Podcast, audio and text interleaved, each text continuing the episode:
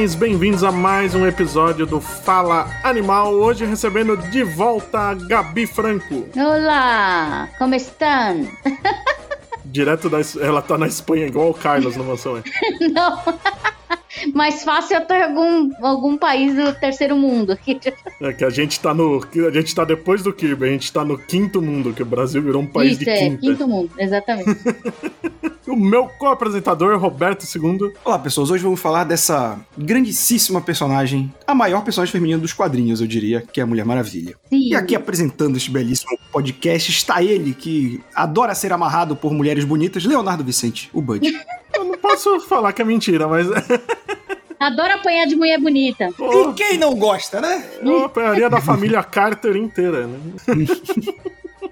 Mas hoje o assunto são os 80 anos da Mulher Maravilha, que, comprovando que é imortal, continua muito bem conservado. A gente sempre brinca, né, no- quando tá gravando esses programas de 80 anos, que normalmente é o personagem que é jovem pra sempre. A Mulher Maravilha, pelo menos, tem um ótimo motivo pra ser, porque ela é imortal, Sim. não é que nem o. É, Não é que nem o Robin, que é o garoto mais velho do mundo. Né? Bom, eu não sei, mas eu, eu, eu- a Mulher Maravilha personagem é uma coisa, mas a Linda Carter, eu vou te dizer, tá chegando perto dos 80 e tá a mesma coisa, gente. Eu fico embasbacada com aquela mulher. Falei, não é possível. Ela ainda é muito bonita, é Ela é impressionante muito mesmo. bonita. Ela é do mesmo jeito, gente. Tem umas ruguinhas ali de nada. Mas, caraca, também que se não tivesse, a gente ia falar, não é possível, né? Que, ela, que é isso? É bruxaria. Mulher Bruxaria. De verdade, né? Pô, É não a Circe, possível, né? é a Circe, não é nem a Mulher Maravilha. Ela interpretou a Mulher Maravilha que ela queria disfarçar, né? Não é possível, né? Nossa, é incrível. Mas Vai ficar tão óbvio que ninguém vai desconfiar, né?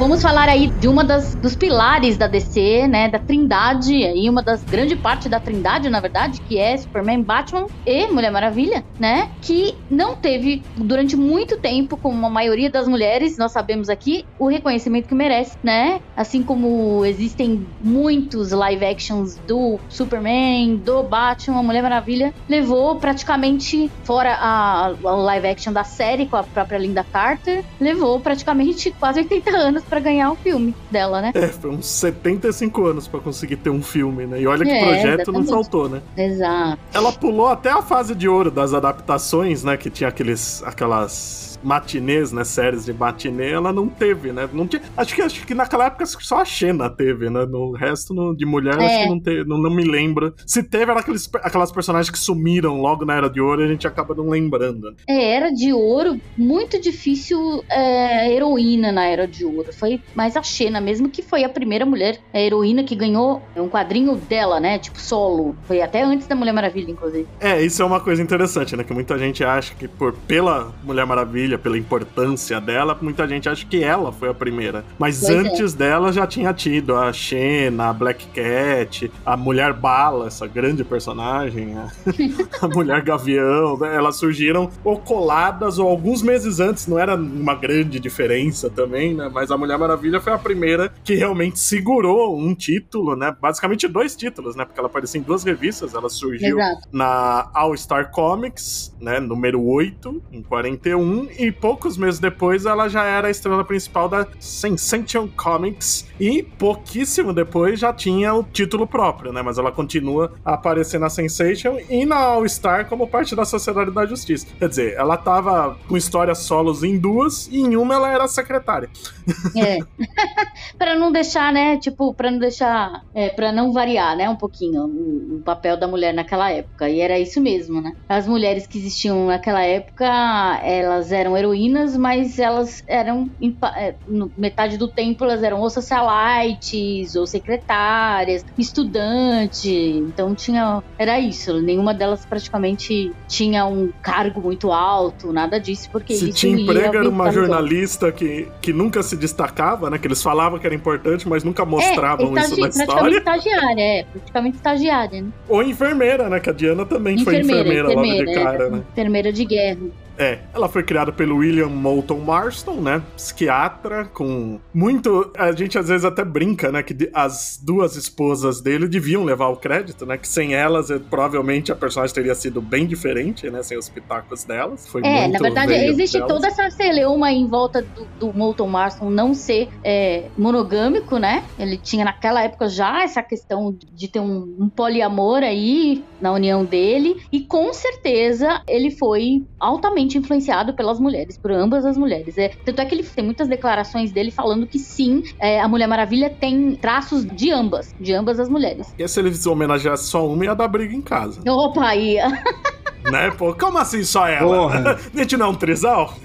Uma treta do caralho. Né? E é engraçado para pensar que dessa época, só a Mulher Maravilha e, e o Batman tem essa, esse background interessante de criadores. Né? Do Batman eu falo pela questão do Bill Finger, que é até recente, né? Da, das pessoas saberem mais. E aí no Marston a gente tem todo esse, esse background de uma parada que hoje em dia já teria um, um chorume desgraçado Nossa. das pessoas, imagina naquela época, né? Ô, Roberto, joga isso no Twitter pra você ver. O quê? Nossa, mano. Aparece lá os defensores da monogamia de novo. Não, porque os poliamor, todo dia, todo dia, todo dia. Parece aquele meme do esqueleto lá, todo dia isso. Meu, caralho.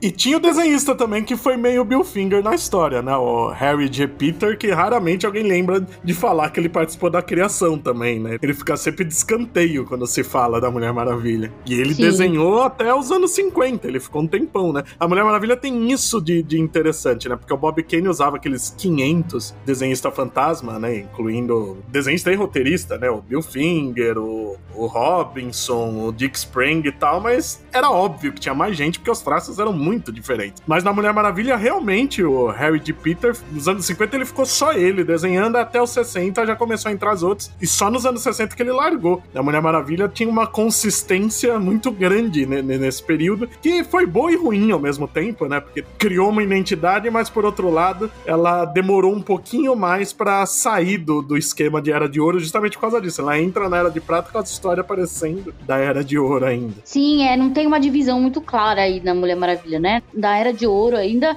por exemplo, a história do filme, do primeiro filme, por exemplo, é, é praticamente a história das primeiras histórias da Mulher Maravilha, da Era de Ouro, né? Ela foi é, criada é, só muda de guerra, né? Mas... É, esse cenário de guerra, que na verdade é, é na, era a Segunda Guerra, vamos lembrar que a maioria dos heróis, tanto da DC quanto a Marvel, quanto né, outras editoras, foram criados dentro de um contexto da Segunda Guerra Mundial, onde existia o grande mal aí, né, que era o nazismo, e que inspirou a criação desses heróis. Então, uma grande parte do panteão de heróis que a gente conhece aí foi veio da, desse cenário de guerra, né? Então, ela foi o que? Ela foi criada nesse contexto aí, e o motivo era justamente lutar contra o mal na época, que era o nazismo, né? E pelos direitos das mulheres, que o Molton Marston fazia muita questão, né? Ele era casado com ele, as duas mulheres dele, é, Elizabeth Holloway Marston, e também vivia com Olivia Byrne, que foi uma estudante dele, né? É uma aluna dele que entrou na parada também. E a premissa, né, era criar uma heroína e mostrar que o poder do amor, da justiça e da verdade era mais forte que da violência, né? Então, por isso que ele, ele teve a ideia de ter Mísera também, porque ele sempre pensou que o mundo governado pelas mulheres seria um mundo muito mais com muito mais equidade, na verdade, né? E ele sempre teve esse fascínio com a verdade, né? Tanto que ele acabou aprimorando, né, o detector de mentiras. Sim, é. Criou o laço da verdade e tal. E ele, ele era um cara monotemático nisso, né? Se perguntasse se ele queria brincar de alguma coisa, provavelmente ele ia falar a verdade ou o desafio, né? É, não era monogâmico, mas era monotemático, né? não, pelo jeito. Mas o Neil Gaiman tá é... aí sendo monotemático até hoje? pelo jeito, ele, não, ele era um cara obcecado com a verdade. Acho que justamente por conta disso. Isso porque ele não viveu na era Bolsonaro, hein, gente? Pelo amor de Deus. Imagina ele provavelmente ele... teria se matado, né? Mas... Ou matado provavelmente porque é, provavelmente porque na, naquela época também rolavam muitas fake news, rolavam essas notícias e não tinha tanta velocidade para apurá-las, né? Então, tinha a questão dos agentes duplos, tinha toda essa questão que eu acho que meio que amedrontava um pouco o Molton Marston e ele como por ser psiquiatra também tinha essa questão do, do porquê, saber por que, que as pessoas usavam a mentira, né, para conseguir o que queriam, por que, que elas usavam se passavam por outras pessoas. Então, isso eram temas que fascinavam o Molton Marston. E aí ele criou a Mulher Maravilha com a questão do laço da verdade, baseado no detector de mentiras, justamente por isso, né? Porque contra ela não tinha, não tinha mentira, não colava mentira, né? Quem dera as mulheres tivessem um laço da verdade. Aí. pra levar logo no primeiro encontro, né? Pra não Nossa, ter enrolação, é. né? Vamos ver esses caras. Filha da puta é casado? Exatamente. Você quer alguma coisa séria só quer me comer? Ah, tá bom. Então tá aqui, fica bem certo aqui. Porque a maioria dos caras ficam meio, ah, não sei se eu vou falar isso pra ela. Não, fala logo, amigo. Fala. As mulheres não têm essa, essa coisa, não, viu? Tipo, elas querem saber logo de cara pra não investir. É, então. Não tem problema querer uma vez só, mas fala. Não tem né? problema né? só comer. É, exatamente, só fala. Só não fica fazendo firula aí. Tipo, pagando jantar, fazendo uma palhaçada pra menina pensar que você quer alguma coisa séria com ela, quando não precisava de nada disso. E depois ainda dá de gostoso, falando, pô, essa mulherada faz a gente gastar? Não, você gastou porque você foi idiota. Exato, gastou porque foi trouxa. Isso é uma frase que pode ser aplicada a muitos setores da minha vida, inclusive. o quê? Que você é um idiota? Assim. Não, que, que eu gastei porque eu sou idiota. Eu não precisava desse pop funko? Não, não precisava, mas. mas Gastou porque foi trouxa aí, é, exatamente. Exatamente. E a. O Marston, na verdade, foi recrutado, né, pela DC, justamente. É. A gente falou de fake news e tal, justamente por causa das reportagens que ele fazia, né? Tava tendo algumas reportagens mostrando que os quadrinhos só tinham os homens fortões tal, não tinha espaço para as mulheres, alguns falando que os quadrinhos eram violentos demais. E a DC decidiu tomar a, frente, né, na conversa, falou: e se a gente chamar um psiquiatra para dar um, um, outro tom, analisar é, nossas histórias? E no fim ele veio com a ideia, né? É, exato, ele era só para ser consultor, mas acabou criando uma das maiores personagens da editora. E não só isso, né, Léo? A DC chamou justamente o Molton Marshall porque ele, ele fez uma reportagem criticando a DC. Uhum, então ele foi lá exatamente. e falou, meteu o pau na DC e falou: olha, só tem hipermasculinização, só tem os caras mostrando que tem que ser macho, que tem que ser forte, que tem que bater nos outros, que tem não sei o quê. E isso é nocivo, isso é, né? Tipo. E aí a DC falou: ah, então tá, então chama esse, esse cara aqui pra gente fazer uma coisa diferente, né? Vamos ver se, se, se vai virar o que as ideias dele, as ideias dele vão virar em alguma, alguma coisa boa. Então lançaram um desafio falando: é, faz aí uma personagem então que seja diferenciada, que você creia que vai ser um pouco mais, mais igualitária. E aí ele fez a Mulher Maravilha. E ele criou muita coisa rápido, né? Porque logo na primeira aparição a gente já tem o Steve Trevor, aquela história dele cair na ilha tal, a Hipólita. Sim. As Amazonas tinham uma pegada bem mais de ficção científica, né? Com uma tecnologia hiper a avançada. Temícera, ela, é, né? Temícera era uma coisa, tipo, é, avançada, era uma, uma civilização avançada, tava muito mais avançada que, que a nossa civilização. Meio que indicando que um lugar de mulheres era muito mais avançado. Ele sempre teve essa questão, né? Sempre deixou isso bem claro. Que ele achava que o mundo, se fosse governado por mulheres, ia ser muito melhor, ia ser muito mais igualitário, ia ser muito mais avançado cientificamente, ia ser muito superior. Eu gostava muito do, do espelho que mostrava o mundo dos homens naquela escola vigiando. Era basicamente é. um monitor widescreen gigante já naquela época. é o Stalker, é o Stalking. Já tinha o Stalking lá, eu ficava vendo. Olha é. o que o Boy tá fazendo agora, ah lá. Aí a Diana acaba, né, saindo da ilha para ir lutar a guerra ao lado do Steve Trevor. Eu adoro a ingenuidade da Era de Ouro, né? E uma das primeiras pessoas que ela encontra é uma enfermeira chamada Diana, que tem o mesmo rosto dela. que queria encontrar o noivo que tava na guerra na Europa. E elas trocam de lugar e a Diana tem a identidade secreta de Diana Prince assim. É maravilhoso esse, esse conceito. É, a gente tem que lembrar um pouco que aí lá por 47, que foi quando o Molton Marston morreu, a Mulher Maravilha, ela foi literalmente apagada, assim. Tipo, ela virou mais uma mulher, né, dos quadrinhos que, né, que só se importava com coisas fúteis, casamento, relacionamento. Apesar do Steve Trevor sempre ter pedido a Diana em casamento, ela sempre ter negado, nunca ter, ter aceito. Aquele, eu adoro aquele desenho recente da Sociedade da Justiça que mostra que o Steve Trevor pede ela e todos os dias em casamento ela diz não. É, é mais basicamente o que acontecia é. nessa época.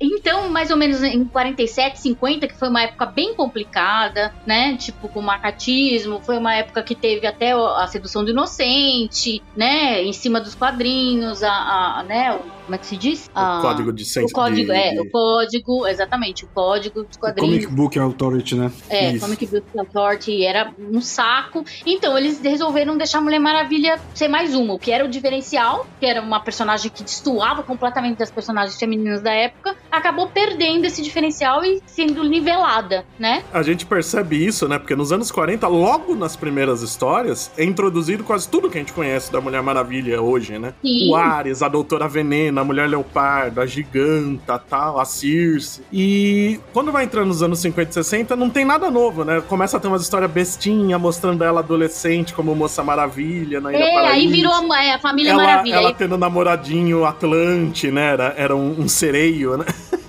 tinha um, um, tinha um outro moleque que era uma criatura Teve ela Criança Maravilha, teve a, ela Moça Maravilha, depois teve ela versão criança também. Dianinha, né? eu gostava que no Brasil era Dianinha. Dianinha. Era muito bom, Dianinha. Resolveram fazer uma coisa pra família, porque nos anos 40 também, ainda com o Marston, tinha a questão do bondage, né? Lembra que era uma coisa que também uhum. a galera comentava bastante, que a Mulher Maravilha era sempre presa através de amarras, sempre, sempre ela presa através de amarras. Existem duas versões dessa história. Existe uma versão de que o Walter Marston gostava da coisa, né? Então, ele fazia Mulher Maravilha com o laço amarrar os caras e ela, geralmente também quando era presa, era amarrada, né? Existe a questão também de que ele apoiava sufragistas e as sufragistas se amarravam. É, um dos protestos mais notórios das sufragistas na época, vocês sabem, galera que tá ouvindo aqui, de, sabem o que, que é sufragistas, né? São as mulheres que lutavam pelo voto, né? As mulheres que não tinham direito ao voto e lutavam pelo voto. E elas se amarravam nos, nas grades da, das instituições, escolas e, e tribunais o, de justiça. Era a mãe então, dele que era sufragista ou de uma das esposas? Tinha alguém parente? Que era? Não, tinha uma, tinha uma professora que era enfermeira, que acabou morrendo, na verdade, hum. uma colega dele. Ah, Foi tá. aí que ele se, é, ele se inspirou na Mulher Maravilha também por conta dessa colega dele, que ele admirou demais. E ela acabou, acabou falecendo justamente por lutar né, com as sufragistas. Então era alguém que ele admirava demais também. Eu acho curioso perceber que, para quem tá ouvindo a gente, a gente já fez o programa esse ano do Aquaman, e a gente participou também do Zoneando sobre o, o Arqueiro Verde, e a Mulher Maravilha ela parece ser o contrário, né? A gente falou que o Aquaman e o Arqueiro, eles permaneceram tendo história e nada acontecendo porque o cara que criou eles virou editor na DC e a Mulher hum. Maravilha ao contrário, ela começa muito bem e depois que o autor morre, eles mantêm ela lá, mas sem nada de novo, né? Então ela, ela sofreu esse efeito reverso do que Tem a gente já tinha falado lenda, dos né, personagens. Né, que nunca, nunca é confirmada, mas disse, disse, né, que o, o Marston tinha um acordo de que a Mulher Maravilha se parasse de ser publicada por um determinado tempo, os direitos voltariam para a família dele. Então dizem que mesmo nessa é. época que tava chato tal, não devia vender bem, né? Tá, tá, vamos dizer a verdade que nos anos 50, tirando o Batman e o Superman, nada vendia bem, né? De super-herói, né? Então muito se diz que ela continuava a ser publicada só por causa disso, pode ser não perder os direitos. Não, não devia vender tão mal, porque por mais de perder o direito, a editora também não ia ficar engolindo um prejuízo grande, né? Mas. É, uma das coisas que na verdade vendia bastante nessa época não era as histórias da Diana pequena, não era a Dianinha nem a Diana adulta, mas era justamente a Dona Troy, a, a Moça Maravilha. É, e mais tarde, é, eles inventaram. É, a Garota Maravilha, que aqui no Brasil era a Garota Maravilha, que mais Eu tarde. Eu essa história porque você sabe que a Dona Troy é um acidente, né? É, exatamente. Ela é, na verdade, um clone mágico da Diana, né? Tipo, uma coisa assim. Sim, mas o, o engraçado é isso, porque quando criaram os Titãs, falaram, ah, vamos pôr as versões Mirim, né? O Robin, o Aqualad. E aí, quando começa só o Kid Flash, o Aqualad e o Robin. Aí eles, na próxima história, põem a Moça Maravilha. Só que o criador dos Titãs não sabia. O Bob Haney, né? Não era Bob Haney? É. é, é o Bob Haney e eu esqueci o desenhista. Ele não sabia que a Moça Maravilha era Diana criança, então ele põe uma Moça Maravilha que não existia ali. Aí eles têm que inventar a Dona Troia às pressas. ele não fazia ideia que era Diana, que, é, que era a própria Moça Maravilha criança. Aí a Dona Troia é meio que um acidente. Ela não devia estar lá nos Titãs.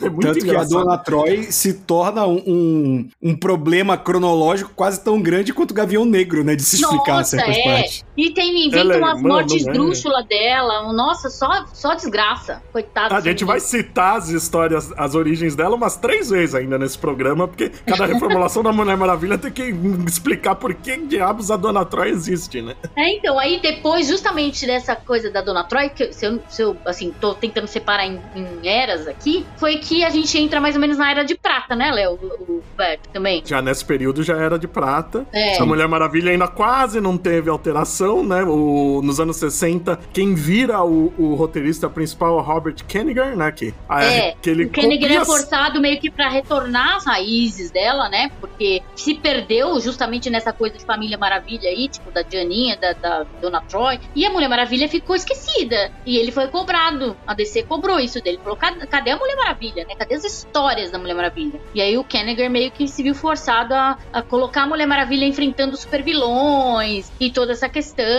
E aí também nessa época criou-se, acho que Barry Allen também, né? Que o Kennegar também criou, o Barry. E aí ela vai na primeira, ela vai na, na Liga da Justiça, ela vai pra Liga da Justiça, né? É isso que ajuda, né? Ela ganhar espaço de novo é ela ter aparecido bem na Liga da Justiça. Que o Kennigan, pra dizer a verdade, ele até escreve umas histórias legais, não era um sucesso de venda. Ele cria um grande vilão, o Homem-Ângulo. Nossa, é. Mas ele fica uns, uns 6, 7 anos escrevendo a Mulher Maravilha. De fato, eu acho que a revista dela acaba tendo mais atenção pela presença dela na liga, né? Porque o Superman e o Batman aparecem bem pouco, né? Dos três grandes, né? Que na época não eram ainda, né? Não tinha esse negócio da trindade, mas o Superman, a Mulher Maravilha e o Batman sempre que estavam em equipe, na sociedade já era assim, né? Eles não participavam das missões quase. É. A Mulher Maravilha, na liga, pelo menos, começa a participar mais que o Batman e o Superman. Depois eles também começam a participar. né? E ela ganha espaço. A DC ainda não enfiava o Batman em tudo. É, bons tempos.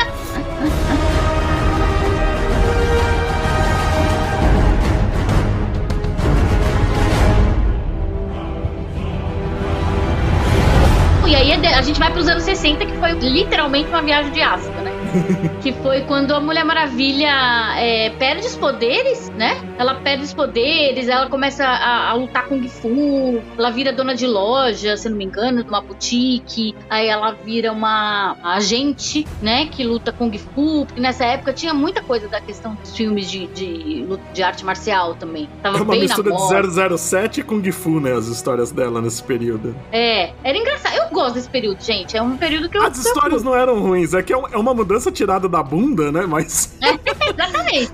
Do nada. mas as histórias em si não eram ruins. E era o Dan O'Neill, né? É, exatamente. Neal, baita editor. Mas isso, por incrível que pareça, gente, hoje em dia é piada, mas na época as vendas aumentaram mesmo com isso, né? Eu adoro que ela larga tudo pra ficar com o Steve Trevor. Na primeira história, o Steve Trevor morre.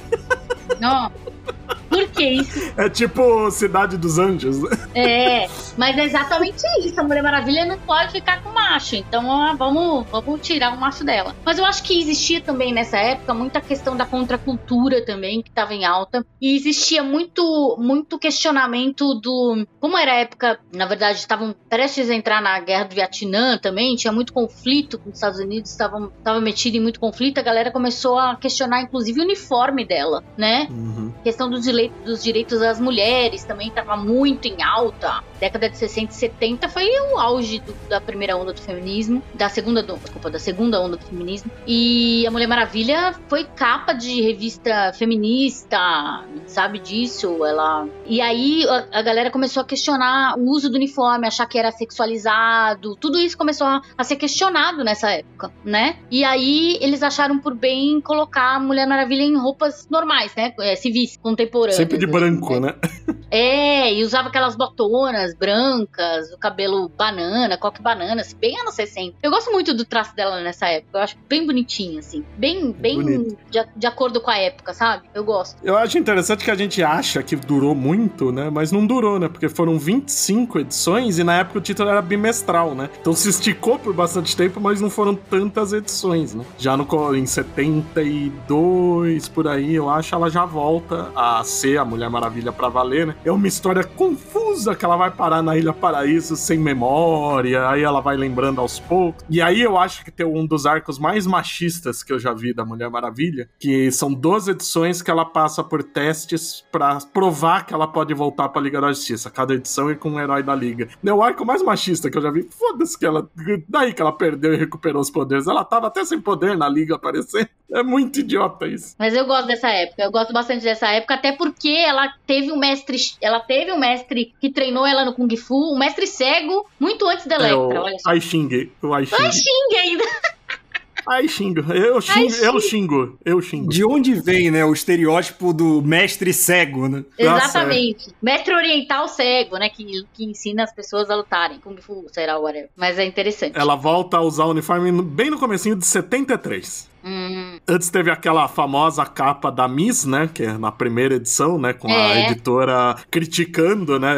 a perda de poderes e tal, né? Que dizem que influenciou muito a DC a voltar atrás. Sim, Ninguém mas por incrível que pareça, né, mas... o Koenig, ele tinha. Ele, essa coisa dele, dele ter matado o Steve Trevor é uma coisa que ele tinha na cabeça faz um tempo. Ele achava que o Steve Trevor era um, uma pedra no sapato da Diana. Tipo, tava sempre esse homem pendurado nela pedindo pra, pra casar com ela. ele ficou putaço. Falou: mata esse cara aí uma vez, vamos, vamos deixar ela sozinha. E aí, pra Diana voltar a ser Mulher Maravilha, é o Kennigan que volta, né? Aí ele, nessa época, ele já é editor e roteirista da revista, né? E ele faz. Não só ele, até os roteiristas subsequentes, eu adoro como o Steve Trevor vira uma zona nessa época. Porque eles não deixam o homem em paz. Eles trazem ele de volta sem memória e falam que ele é o Steve Trevor de outra terra. Depois ele tá dividindo o corpo com o Deus Eros. Ele morre e volta 200 vezes e nunca é ele de verdade, até que uma hora é.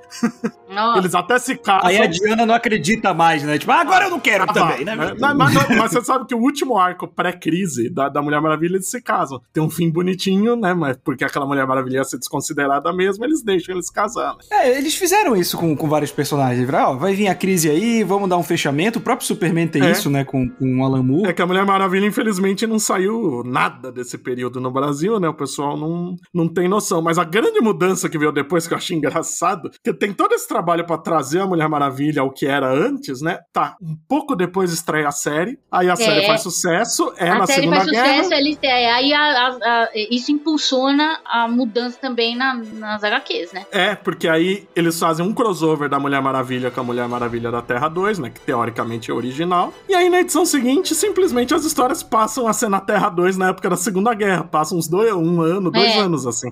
e era uma fase boa também, eu gosto. É a primeira temporada da série na TV se passava na mesma época, né? Uhum. Aí a segunda temporada da série já tava no presente, no atual presente deles, né? E aí a, eles param de acompanhar a Diana na Terra 2 ali. É, aí tem um novo crossover das duas Mulher Maravilha e volta ao normal, sem. Tipo, é, aquela época que não tinha solicitação, internet, devia ser muito louco, né? Você vai na banca e fala que legal, um crossover das Mulher Maravilha. No mês seguinte mudou a Mulher Maravilha do título. Era quê? Que, que tá é. acontecendo aqui, né? Ai, uma bagunça. Isso que a gente tá falando, né, é, Roberto e Léo, das edições nos Estados Unidos. Aqui no Brasil foi mais zona ainda. Vocês nem imaginam como foi isso. Foi um negócio muito. Aqui no Brasil, até o nome dela, né? Ela foi Miss América, Super Mulher. Foi muito zoado. Era muito difícil acompanhar. Não que seja mais fácil hoje, mas era muito difícil acompanhar quadrinhos naquela época, assim. Tipo, porque vinha muito, tudo cortado, é, história pela metade, eles inventavam o final, inventavam o meio de história, inventava nome. Era uma loucura, você não entendia porra nenhuma do que estava acontecendo. E curiosamente, essa parte da Segunda Guerra saiu bastante aqui pelo Ebal. O resto é bem caótico mesmo. Você sai tudo picado, mas a parte da Segunda Guerra foi quase inteirinha publicada. Olha só. Mas também é a única, da, da, da Era de Ouro ao fim da, da do pré-crise, é a única fase que foi bem publicada aqui. Sim, é. Eu, eu fui ler as histórias da Era de Ouro da Mulher Maravilha bem mais tarde, na era da internet, quando eu conseguia achar essas revistas. Uhum. Aí eu consegui ler. Aí eu consegui ler. Aí depois, mais tarde, eu tive a antologia. Aí eu comecei a ler. Mas eu fui ler isso daí quando eu tinha internet. Na, na década de, sei lá, 2000 e pouco. Quando já tinha internet. E a galera já começou a colocar as coisas na internet. Aí eu consegui. Mas até então eu nunca e tinha. E depois visto. dessa volta da Mulher Maravilha da Terra, um fica morno de novo, né? E é por bastante tempo, né? Porque vai até os anos 80, assim, bem morno, né? Porque o título, esse, essa volume 1 da Mulher Maravilha vai acabar lá em 86, quando já tá rolando a crise. É. Como eu falei, tem o casamento com o Steve. Eu lembro que teve uma minissérie recontando a trajetória da Diana, que é um dos primeiros trabalhos do Mark Wade nessa época. Acho que é Exato, Legend of Wonder Woman, se não me engano. É, depois da crise, na verdade, a gente entra na fase da- dos anos 80, que, é- que a mais se destaca, que é do Jorge Pérez, né? É, que na crise a Diana morre, né? Da, da- da Terra 2 some, a Diana é revertida ao barro, aí começa tudo de novo a história dela, né? É aí que, que tem a, a grande fase do Pérez, que na verdade é a ideia do roteirista Greg Potter, né? O Pérez já entra com, com o Greg Potter, já com o plot meio Mas organizado. aí é a vingança da origem, que esqueceram o desenhista e agora todo mundo esquece o roteirista, só Sim, lembra do Os desenhista. dois roteiristas, né? Porque o Greg Potter, verdade, acho que é ele verdade. fica um ano só. E o Pérez não, tinha, não, é, não se sentia muito seguro pra escrever sozinho. Quando o Potter sai, entra o Len Wen junto do Pérez. E nenhum dos dois costuma ser lembrado. E é muito bizarro que o Len Wayne já era um cara de nome nessa época, né? Sim, no o Greg. Potter não é ninguém, mas o Len Wen. E eles tiveram a ajuda da Gloria Steinem. A Gloria Steinem foi consultora deles, né? O Pérez se dizia é, um feminista, né? feminista convicto, né? E aí ele, ele pedia muita ajuda da Gloria Steinem, porque ela era grande admiradora da personagem, já tinha colocado ela na Miss e tal, feito reportagem sobre ela. A Gloria Steinem, na verdade, e a Miss foram que alçaram a Mulher Maravilha ao posto de ícone feminista, né? Foi nessa É. época. Mas E vou dizer que essa, até hoje, é a minha fase favorita da Mulher Maravilha. Também. Eu Jorge Pérez, cara. Eu, eu amo também. demais, assim, o que, ele, o que ele faz de construção com mitologia grega. sim, ele dá nossa, um. Peso pra Temícera. A primeira edição mal tem a Diana, né? Ele conta a origem Sim. das Amazonas, da Hipólita. Ele faz bem devagarzinho pra dar todo o contexto, né? Ele muda, né? As Amazonas são todas as mulheres que foram assassinadas por homens, reencarnadas em Temícera. Eu acho esse conceito bem melhor do Exato, que ele qualquer muda outro. essa questão da chegada dela no mundo dos homens, né? Eu gosto muito da abordagem do Pérez, porque ele fala muito sobre corpo, ele fala sobre a questão da mulher pensar em suicídio. Gente, isso nunca tinha acontecido na, na a repórter Mulher lá, Maravilha. né? A, É. Como que ela chama? Esqueci o nome dela, que é uma das melhores edições, né? Que era, ela era meio que agente da Mulher Maravilha e se mata, né, repórter? Se é mata, agente, né? exatamente. Eu É também não lembro bom. o nome dela. E ele fala o poder do- da mídia sobre a mulher, né? Tipo, tudo que influenciava, como que a mídia via a mulher, né? A objetificação. Isso nunca tinha sido abordado. A Mulher Maravilha sendo a embaixadora mesmo da paz, né? Pra valer, é Exato. aí, né, que começa isso, né? O trabalho que ele faz em, em torno da personagem, ele transforma a Mulher Leopardo numa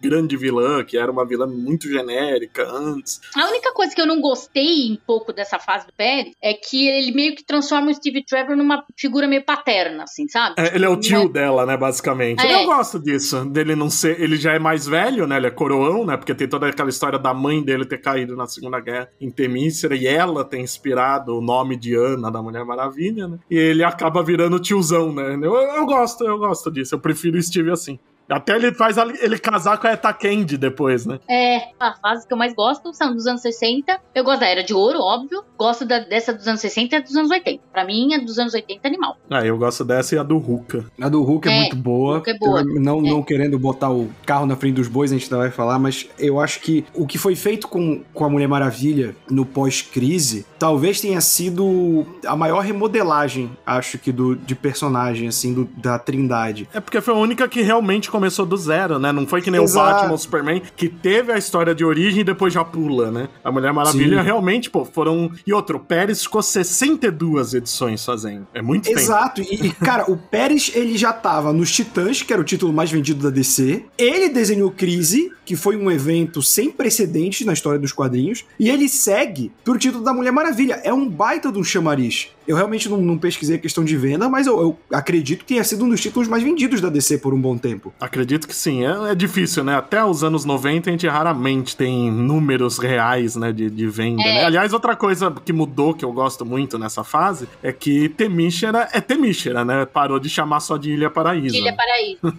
É uma coisa que eu gosto muito. E ele cria muitas Amazonas coadjuvantes que estão aí até hoje, né? A Ió, a General Philips. Que isso sempre me incomodava. Não tinha muito, né? Os, os outros personagens. A gente tinha aquele monte de Amazônia e nenhuma tinha uma participação maior. Que, me, é uma coisa que sempre me incomodou muito. E a partir daí começa. Todo mundo. O problema é que aí todo mundo começa a ter suas favoritas, né? Introduz a dele e ignora o que o cara fez antes, mas ele transforma o Ares no arco inimigo da, da Diana, cria a Cisne de Prata também. E tudo visual bonito, Tudo visual cacete, bonito, Cara. O. Pérez é maravilhoso, cara. É um cara que eu só tenho elogios. Nossa. É, a visual da, da Mulher Maravilha, pra mim, é, o Pérez, pra mim, é clássico. É aquele visual clássico, né? Não consigo tirar. é, toda vez que eu penso em Mulher Maravilha, eu penso na Mulher Maravilha do Pérez. E apago a Mulher Maravilha do Deodato da cabeça. Nossa, é que é a próxima fase. E aí nessa eu época. acho que até o daqueles- Deodato apaga a Mulher Maravilha. Ah, eu se da fosse ele, até porque naquela É, época ele desenhava 90. mal, hoje em dia ele desenha bem.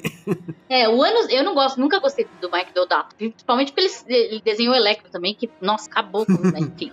Essa fase dos anos 90, eu vou dizer aqui pros nossos ouvintes que não foi só infeliz com a Mulher Maravilha, foi infeliz com os quadrinhos em geral, né? Tipo, Mas a Mulher Maravilha sofreu, né? mas é- a é Mulher aquele- Maravilha sofreu, exato. Como que ele Nossa, foi- chama o É roteirista? meio que chama O- de fase, é, de fase É o Warren sombria. né? Ellis, né? Não, Hã? no Warren O Ellis Warren é Ellis é o Thor. Desculpa. É o Desculpa, William. Mess Loebs, que costuma Ah, ser um bom Loebs. roteirista. Isso que é triste, ele costuma. Hoje em dia dizem que ele mora até na rua, uma época falaram, né? Ele Oxe, tava passando por dificuldades, sim. Porque ele coescreveu, acho que o Max, né? Com o Sankit, e ele tava pedindo ajuda quando o The Max foi republicado recentemente. Ele. Eu lembro dele escrever uma fase legal do Wally como Flash. Acho que ele foi o primeiro roteirista. O segundo roteirista, se não me engano. Mas na Mulher Maravilha é muito triste, né? Tem uns tapa-buraco entre o Pérez e ele, né? A Mulher Maravilha virando garçonete. É, então, nessa fase foi tudo que ela lutou justamente pra não ser objetificada, não ser sensualizada, foi tudo pro buraco. Aí foi pro buraco. Nos anos 90 Foi ela foi muito. hiper sense- sensualizada, com poses é, inimagináveis, impossíveis, peitão, é, colã enfiado na bunda, ela garçonete, botando Pernas de banca. 10 metros. Exato. É, os anos 90 estipulou a famosa voadora de perna aberta, que não faz É. sentido nenhum. E curiosamente só mulheres faziam, né? A É. Psylocke, a Dia, a Electra, a Mulher Maravilha. Nunca um homem dava voadora de perna aberta. É muito triste, né? Mas essa fase que o Deodato desenha é horrível, mas introduziu uma personagem que seria importante e que eu gosto, que é a Artemis. Ah, é. A Hipólita tem uma visão de que a Diana, que a Mulher Maravilha ia morrer. Ela, como mãe protetora, decide deixar outra pessoa morrer no lugar da filha. Ótima mãe. Ah, Aí ela faz um novo torneio, né, pra eleger a nova Mulher Maravilha e a Artemis ganha, né? Que a Artemis, inclusive, é de outra tribo, né? A Bahama Midal, né? Que acho que era no Egito, né? Que tem, na época do Pérez, a gente descobre que tem essa outra tribo que foi fundada pela irmã da Hipólita. a Artemis era da Abidal, não era, não era Núbia? A Núbia depende da versão, ela nasceu, ela foi feita de, do, do mesmo jeito que a Diana do barro. Às vezes ela. Agora na versão atual estão falando que ela sai do, do, do poço das almas lá das mulheres assassinadas e é criada pela Hipólita. Mas ela não era de Bahama Midal, porque é o Pérez que cria. E aí a, a Ah. Artemis até vira embaixadora das Bahama Midal depois, mas a importância dessa fase é essa: que a Artemis vira a nova Mulher Maravilha, a Diana usa um uniforme negro de jaquetinha, porque todo mundo tinha jaquetinha nos anos 90. Todo mundo, Superboy, Diana, todo mundo, É Super-Homem. que o Deodato desenhava muito mal aí nessa época, mas o traje em si não é feio, né? Na jaquetinha.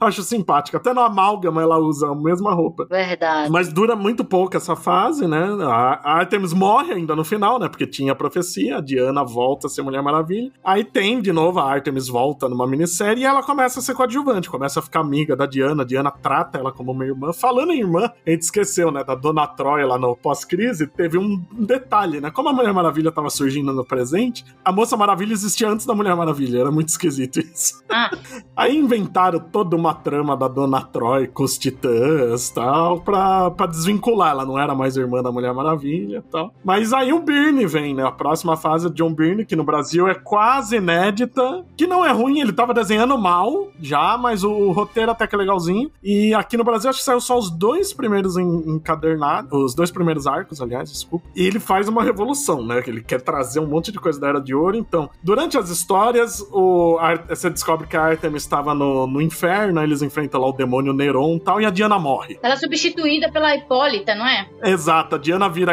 a deusa da verdade, né, no panteão, e a Hipólita decide adotar Virar a a missão Maravilha. da filha como Mulher Maravilha. Enquanto isso, a Dona Troy descobre que realmente ela era um, Um clone alma da, da, É. da, da Mulher Maravilha, feito com um pedaço da alma da Diana, volta pra turminha da, de Temícera, e a Hipólita acaba viajando no tempo pra Segunda Guerra Mundial, sendo a Mulher Maravilha da sociedade. Então ele cria um looping, porque a Hipólita inspirou a Diana Trevor na Segunda Guerra, e a Diana Trevor inspirou a Diana. Então ele cria um Ai. looping confusaço, né? Isso eu acho muito louco isso, porque eu, eu- meu, eu gosto muito do Bernie. Ele é, porra, nos anos 80 o Bernie brilhou muito, cara. E que que aconteceu? Mas essa Mulher Maravilha, acho que é o primeiro ponto que a gente percebe que o Byrne tava perdendo a mão. Foi- a primeira vez que eu falei, ih, caralho, o que que tá acontecendo aqui? O traço dele já tava decaindo O traço bastante tava o muito roteiro, até feio. que, você, até que você dá um- o benefício da dúvida pra ele. Tipo, vamos ver onde ele vai levar a É, ele aqui. faz algumas coisas boas ainda, mas... O é, traço, cara, ele já tá no que, que a gente mais tarde achava que era preguiça, né? Mas na verdade não. Tipo, acho que durante essa fase anos 90 até meados dos anos 2000, depois ele volta a fazer aquelas commissions lindíssimas, eu não vi um as trabalho ele faz bem, assim. né? Quando paga bem, ele É, faz, né? 5 mil reais, 5 mil dólares uma commission, porra, também. Desgraçado. E Pois ele é. introduz também a Cassandra Santos Mark, a nova Mo- Moça Maravilha, que é essa que acabou sendo da Justiça Jovem, dos Titãs mais Ah, é atuais. porque a Dona Troy morre. Ela tinha morrido, aí ela volta já, mesmo no arco do Byrne, mas ela já não era a Moça Maravilha, né? Ela era a Troia, né? Aí depois ela fica Ah, só como é. Dona Troy mesmo. E ele faz ela voltar sem memória, ele usa o óleo. Essa época ele tinha uma fixação em usar os flashes também. Nas histórias da Hipólita ele usa muito o Jay Garrick, e aí no presente ele usa muito o Wally West como o melhor amigo da dona. Que não era, ele tirou da bunda isso também. Eu nunca entendi direito a questão da Dona. Nessa época eu não, eu sinceramente não, não acompanhei Mulher Maravilha, gente. Eu larguei mão, porque quando eu vi, É eu muito confuso. Eu li recentemente essa fase. fui ler só o Luca depois. Aí a dona recupera a memória, graças ao Wally, eles pegam as memórias dele e da Hipólita pra reconstituir a memória dela e ela começa a se relacionar mais com a Hipólita com a Diana, né? Mas eu acho que o grande peso aí foi. Ele traz muito da, da mitologia da Era de Ouro de volta, né? Tem uma Mulher Maravilha na sociedade de novo, introduz a, no- a nova Moça Maravilha. Mas é uma fase que é muito criticada ainda assim, né? Tem aquela, aquele amor ao Byrne do, ao Kirby, né? Que ele usa os novos deuses o tempo todo. E o Jason Blood e o Etrigan viram personagens fixos nessa época. Que o Hum. Jason Blood namora. Eu não lembro se ele namora a mãe da Julia, aquela que vira Season de Prata depois, que é, aquela, que é a personagem que o Pérez introduziu, aquela senhora que ajuda a Diana a se adaptar ao mundo humano, tá, ao mundo Ah, dos sei, homens. sei. Eu não lembro se é ela ou a mãe da Moça Maravilha que o Jason Blood namora. Eu não lembro qual das duas. Mas depois disso tem uns, uns tapa-buraco de novo, né? Sempre acontece isso, né? Quando sai um grande, demora um tempo pra achar outro grande. E aí tem uma fase que não é, ah, meu Deus, que histórias maravilhosas, mas é bem legal, talvez pelo fato de remeter muito a do Pérez, que é o Phil Jimenez, né? Que tem um traço muito parecido com o Pérez. Eu gosto, cara, dessa fase do Phil Jimenez. Eu caramba, gosto, é assim. que eu não acho que ela se destaca, mas ela é boa. Mas é aquilo que a gente sempre elogia, tanto aqui quanto Mansão N, é, é um feijão com arroz. Sim. Sabe? Ele- não revoluciona personagem, mas ele faz histórias que te entretêm mês a mês. E aí ele faz isso durante um bom tempo. Tipo, assim, é pouco comparado a outros runs longos, mas, tipo, sei lá, foi o quê? Uns 3, 4 anos que ele ficou? Por aí, porque é tudo ficou num ônibus só, eu acredito que deve ser uns Sim, três são- anos. É um homem só. No máximo três anos. Mas ele, ele desenha bem, ele começa a, trazer, a usar mais as coisas da tecnologia avançada de Temícera também, isso ele faz bastante. Ele traz o avião invisível de volta como um ser alienígena que fica invisível e adota qualquer forma, né? Ele faz umas É, loucuras. exatamente. Ele trouxe os elementos clássicos da Era de Ouro de volta. Ele cria um namoradinho pra Diana, que é um cara negro chamado Trevor alguma coisa. Trevor é o primeiro nome dele, tem que ser O Trevor. inferno. O inferno. Tinha que ser é Trevor. aquele boy que você quer se livrar e fala: Meu Deus, como você chama? Fulano. Ah, não! Ele faz a, a Diana aparecendo como uma pessoa bem mais inteligente, né? Mostra ela mais. Você vê que ela tem mais conhecimento científico, porque ele mostra essa ciência avançada de Temisha. Ela escreve um livro nessa época. Tem uma edição maravilhosa que eu acho que é inteirinha ela e a Lois Lane numa entrevista. E elas vendo como elas têm muito em comum e como o- as pessoas acham que elas são, são rivais por causa do Superman. Acho muito boa essa edição. Ah, Ele, ele também faz algumas edições da, da Hipólita na Segunda Guerra, né? Não, acho que não. Não? Acho que aí já não. Já a tinha Hipólita já passado tá no dele? presente, já. Ela já tinha voltado. Pois é, mas acho- eu- se eu não me engano, tinha uns flashbacks, assim, não ah, era tem nem... uma edição, tem um arco É. que a Diana volta no tempo, encontra a mãe, e pra mãe não Isso. reconhecer ela, eu adoro isso. Eu queria muito perguntar se Phil Jimenez tem informação da publicação da Mulher Maravilha no Brasil, porque nesse arco a Diana se disfarça como uma outra heroína da Era de Ouro, que é a Miss América, É. que é um dos nomes que a Mulher Maravilha Sim. teve no Brasil. é. Cara, se, se ele vier numa CCXP, a gente tem obrigação moral de contar isso pra ele, né? Tem, tem, tem muita obrigação de contar isso. Ele usa o giro como transformação, que era da série também. Nossa, ia ser incrível. Ele vai saber, né, se alguém falou pra ele. Se ele é amigo do Roy Thomas, talvez ele saiba, que o Roy Thomas adora essas curiosidades do Brasil, vai saber. E é um período que a Diana vende bem, tá em destaque, né? Nessa época ela já tá na liga do Morrison também, né? Os anos 90, eu acho que, inclusive, aqui já é o, o meio, é o, pega no fim dos anos 90. Jimenez já é 2001, 2003, Jimenez. É, mas já nos anos 90, antes do Jimenez, ainda era o Byrne, tá certo? Porque até a Hipólita chega a ser a Mulher Maravilha no meio da liga do Morrison, que a Abril não comenta isso, a Mulher Maravilha aparece de outro visual e foda-se. Mas eu acho que esse negócio da trindade começa começa a ser levada a sério pela DC no fim dos anos 90 por causa de duas publicações. A Liga do Morrison, onde a Mulher Maravilha realmente, hum. né? To, os sete ali são fodões, né? Todo mundo é. é fodão ali. E o Reino da Manhã, que dá um papel. Sim, a, a, gente sim. fala do Superman, mas a Mulher Maravilha é muito mais protagonista do que o Superman ali. Ela que faz as coisas andarem, né? Ela sim. que vai buscar o Superman. É, na verdade, ela que é a ligação. Ela é o elo de ligação. É, é porque a história começa com o Superman desistindo, né? Mas quem é. conduz a história é ela ali. E eu acho que é Verdade. a partir daí que ela vi, que realmente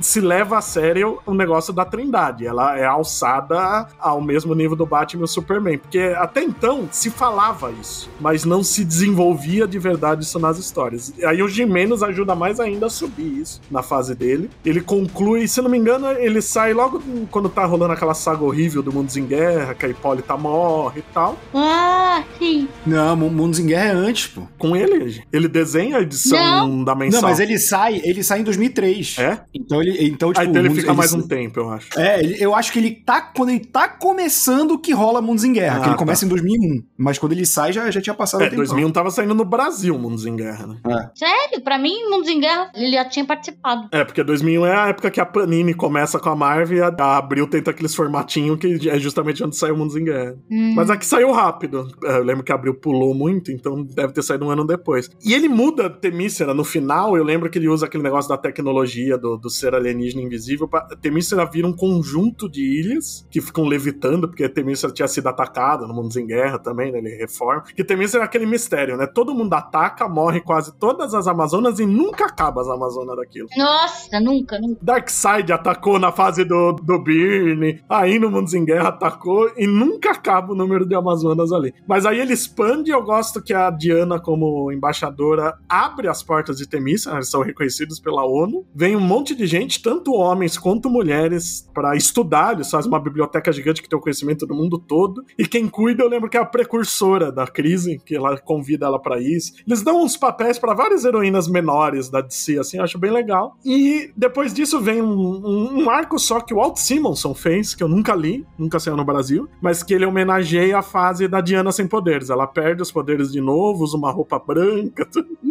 Mas você não li também. É, eu nunca li. É um arco de umas 5 ou 6 edições. Eu não, não, não conheço, para dizer a verdade. Não sei nem se é bom. E logo depois vem o Ruka, que eu acho também uma fase maravilhosa, porque ele usa muita política. Ele, Sim. ele reformula os deuses, né, pra, pra um negócio mais atual. Eu gosto muito deles, tudo com visual atual, de terra. Eu acho o Ruka muito, muito pé no chão, assim, muito, muito, como é que muito realista. Eu acho, pelo menos, a fase. Sim, tanto que ele, ele, ele muda, né, o, o, o cenário. A, a Diana não mora mais com alguma amiga ou um apartamento sozinho em Temícera, não. Ela tem a embaixada de Temícera, ele inventa todo um elenco, né? Tem o maravilhoso Ferdinand, né? Que é o touro Ferdinando disfarçado, que é o, o minotauro cozinheiro da embaixada. Eu adoro o Ferdinand. É muito bom, cara.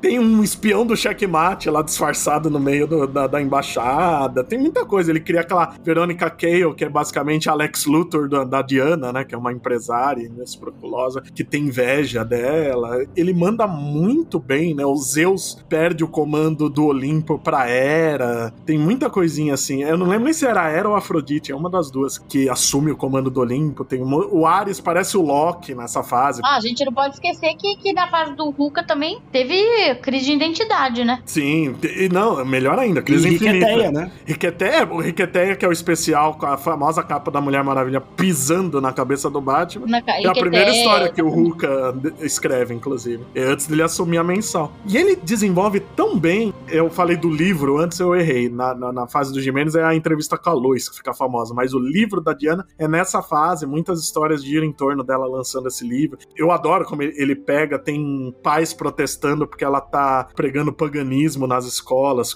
que falam que os filhos, as filhas estão lendo o livro, estão deixando de acreditar no, no Deus cristão. Uhum. O Ruka trabalha muito bem todas essas questões. Isso é uma parada que eu, eu consigo ver facilmente acontecendo no mundo real. Sim, é muito. É, é, que nem a Gabi falou, é muito pé no chão. Então, é justamente, ele trabalha muito essa coisa de política, de, de moral, né, da sociedade. Como que seria realmente o impacto da Diana vivendo numa sociedade atual? Tanto que ele vai desenvolvendo tudo isso junto, né, pra ser a Diana. Tem a Verônica Cale, que é a, a Lena Luthor, basicamente, né, desacreditando a Diana. O Max Lord faz aquele ataque do Projeto Omec. E a gente acaba essa fase com a Diana totalmente desacreditada pela população, né, porque ela mata lá no, no Projeto Omec o Max Lord, naquela famosa uhum. cena do pescoço quebrado. Antes ela tinha decapitado a Medusa já, né, também. Ela Só tinha ficado ela... cega. É, ela pinga, né, o veneno da, da Medusa é, no olho pra, pra poder derrotar a Medusa. Isso. Tem tudo isso, é muito bom. E, e, nesse ataque da Medusa também, eu lembro que o filho de um dos caras da embaixada, o filho, eu não lembro, vira estátua. Aí fica tudo um climão fudido na embaixada por causa disso. Aí depois ela consegue restaurar a criança e tal. Mas acaba num momento aflitante pra coisa, né? Porque tá todo mundo contra, não só ela, como as Amazonas, né? Porque o Maxwell Lord mente que as Amazonas querem atacar o mundo dos homens tal. Ninguém entende o contexto que ela matou ele, né? Que era porque ele tava controlando o Superman. E ele manda uhum. os Omex pra atracar a Temícera. Pra atacar o que acontece? a é. é. Aí de novo morre um monte de Amazonas.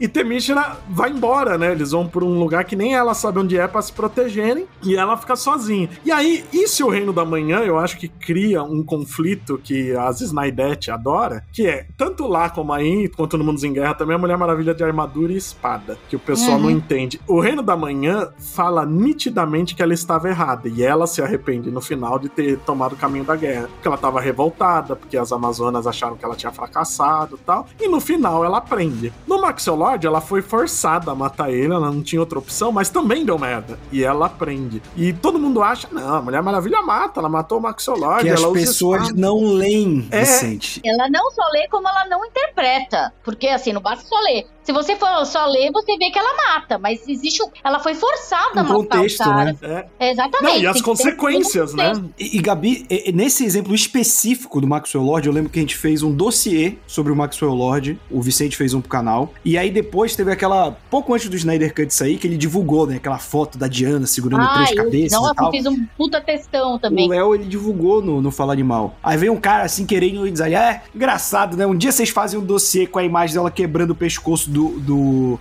Maxwell Lord, no outro que ela com três cabeças. Eu falei, cara, isso só prova que você não leu. É. Tipo, ela fez aquilo como a única adesão possível e muito relutante, e ela pagou um preço dos heróis pararem de acreditar nela um tempo e das pessoas e opinião Sim, pública. Sim, o Batman e Superman se afastam dela, ela é julgada, gente. É, ela vai é. até julgamento depois. Ela passa aquele ano sabático, né? Quando tem o pulo de um ano, tanto Superman quanto. Não é só ela que fez cagada também nessa época, né? Que a ideia da DC era mostrar, meu Deus, a afundou tudo, né? Tanto que aí é ela, o Superman, o Batman, o Tim Drake e o Dick Grayson tomando um ano sabático para se reencontrarem, né? Para se reformularem, né? É, exatamente. E não só isso, como a, as Amazonas também são desacreditadas, que se eu não me engano, não tinha uma coisa de que Temícera era na Terra, alguma coisa assim, Léo? Não, na Terra sempre foi, né? Só que ela tinha uma barreira que não deixava as pessoas ir. Nessa época ela tava aberta. É, nessa época, desde a fase do Jimenez, ela tava aberta para qualquer um ir. E aí eles vão para outra dimensão aí. É, os, quando os Omex invadiram a, a, a Temícera, que mataram uma parte de Amazonas, mas ela também mataram os Omex, que são ciborgues, na verdade, né? E aí eu lembro que a mídia e a, a, opinião pública ficou totalmente contra as Amazonas. Totalmente contra. Sim, também. Né? também. E aí que a Diana se horrorizou, pediu para as deusas levarem a Temícera para outro lugar, porque ela viu, porra, tão fudendo a nossa imagem e a gente tá começando a matar inocente, que os Omex eram inocentes, né? Estão sendo controlados. Thank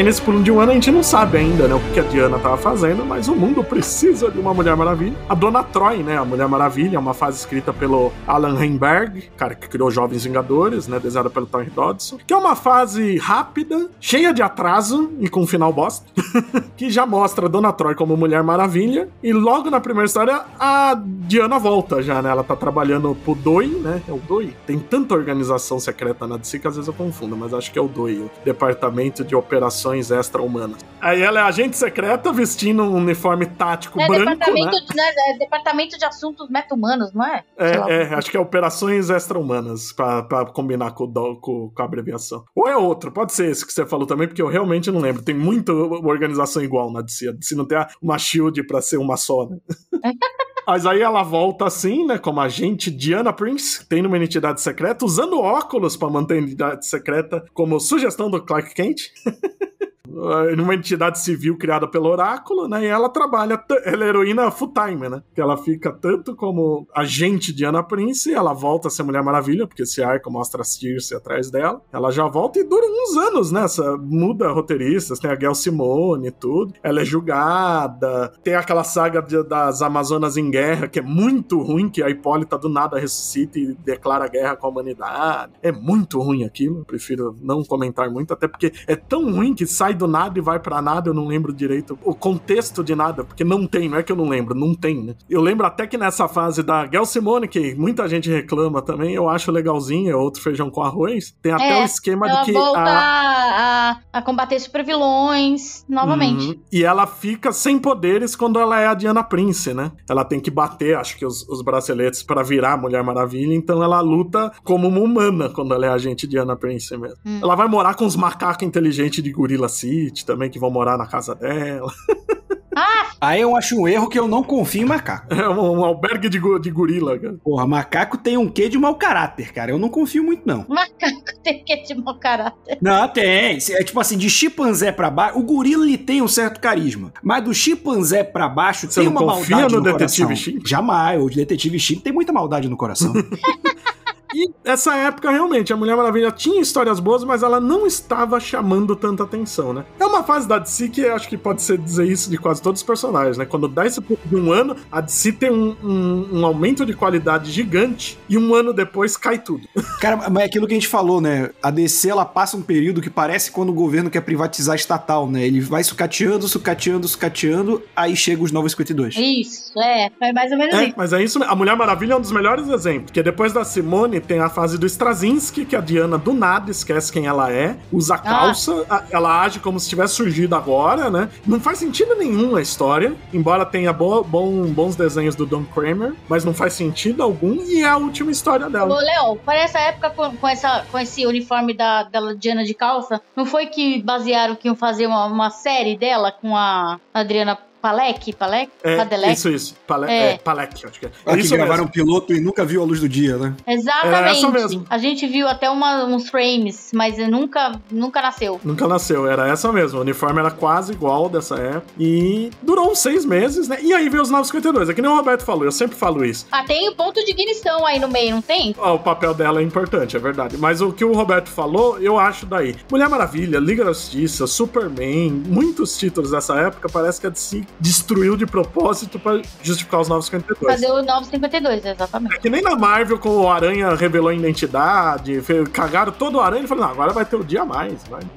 Aí tem o Flash viajando no tempo para salvar a mamãe, causando o ponto de ignição, que é uma realidade que os Atlantes e os Amazonas estão em guerra, né? Que, aliás, é um, é um plot que vinha desde essa, a Guerra das Amazonas que teve, Amazonas Attack, acho, português. Já tinha esse plot de ter uma guerra com a Atlântida, era pra ter sido um dos prelúdios da Crise Infinita, é um negócio que tava se, a DC tava arrastando há anos pra fazer, né? E é engraçado que a Diana tem uma vilã atlântica, é a Clea, lá na Era de Ouro, né? Tem um- um- uma ligação aí. A história aí é que o Aquaman e a Mulher Maravilha iam se casar, né? Aquele negócio bem medieval, né? De casamento combinado de famílias reais pra criar paz. Só que aí, dissidentes dos dois lados acabam cagando tudo e, e os dois idiotas não sabem e entram em guerra e praticamente destroem a Terra por causa disso. Nossa. E ela mata a Mera, né? É, ela mata a Mera, ela e o Aquaman quase se matam no final e tal. Eu queria dizer que eu gosto do visual. O visual é legal, tanto da, o Aquaman parece um nazista.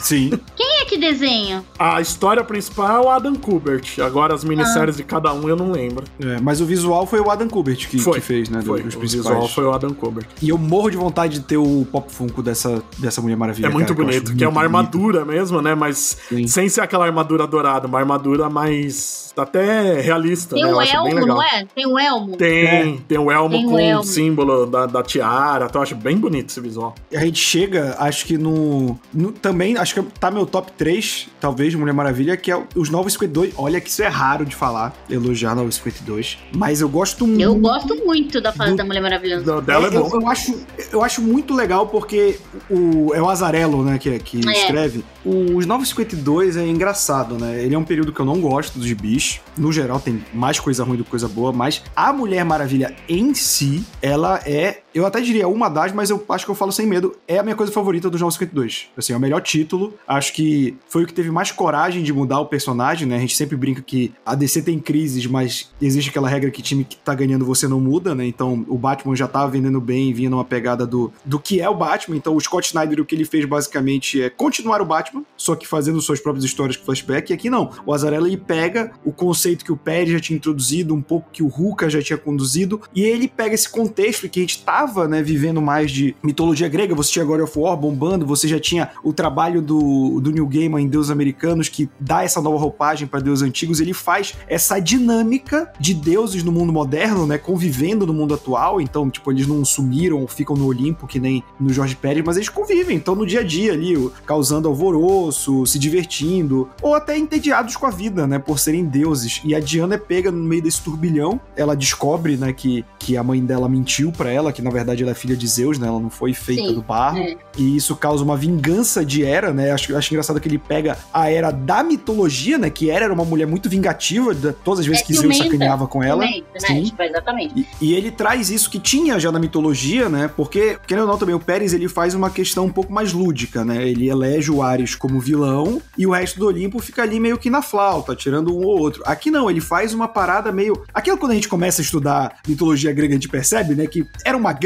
putaria. Era um querendo passar a perna no outro, um querendo comer a mulher do outro, o cara querendo causar guerra, aí os mortais eram pegos no meio do caminho. Ele pega essa salada que é a mitologia grega em questão de conflito e joga no mundo atual. E pra mim funciona muito bem. É, tanto que o Ares vira mentor da Diana, né, nessa fase. Né, ele larga o cargo. Ele pega, ele tá de saco cheio. Ele larga o cargo e fala: Ó, você vai ser a nova, a nova deusa da guerra. É, ela É. vira a deusa da guerra, exatamente. Essa sim é uma Diana mais violenta, de verdade, né? Essa que é mesmo, as pessoas não usam de exemplo.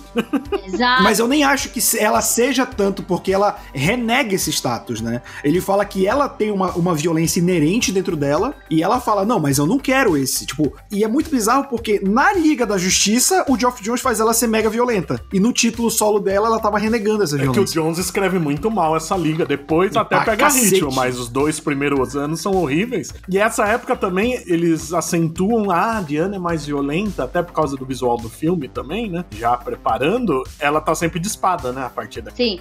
A questão também, gente, é que eu gosto. Bom, eu sou estudiosa de mitologia, de mitologia grega principalmente. E a mitologia grega na- nada mais é do que, assim, nós. é, inspirada na, na sociedade, né, né? Nós somos reflexos dos deuses, na verdade, né? Então toda kizumba que tem no Olimpo tem aqui, aqui embaixo também, né? E é muito louco porque envolve a questão de, de uma criança, e aí a Hera quer matar essa criança, aí a Ela Diana quer tem que matar todos proteger. os filhos, os filhos de Zeus, né? Os filhos. Os filhos- exatamente, que é os uma história clássica. 238 filhos fora do casamento de Zeus. É, história de clássica de Hércules. Hércules é isso, né? Tipo, Hera quer Uhum. matar é, é, a- Hércules a todo custo, porque ele é filho de Zeus como humano. A que a gente conhece foi a, última grande empreitada de Hera contra os humanos, né? Contra, contra Hércules. Então, eles meio que. O Azarelo meio que usa essa premissa da história de Hércules aí, atrás desse, desse bebê humano que a Diana tem que proteger. Ele coloca outras divindades também, muito legal como ele coloca Hermes, como coloca Eris. Eris é muito legal, que é uma a deusa da discórdia, que tá no meio. Eu, eu amei essa fase, eu gostei pra caralho.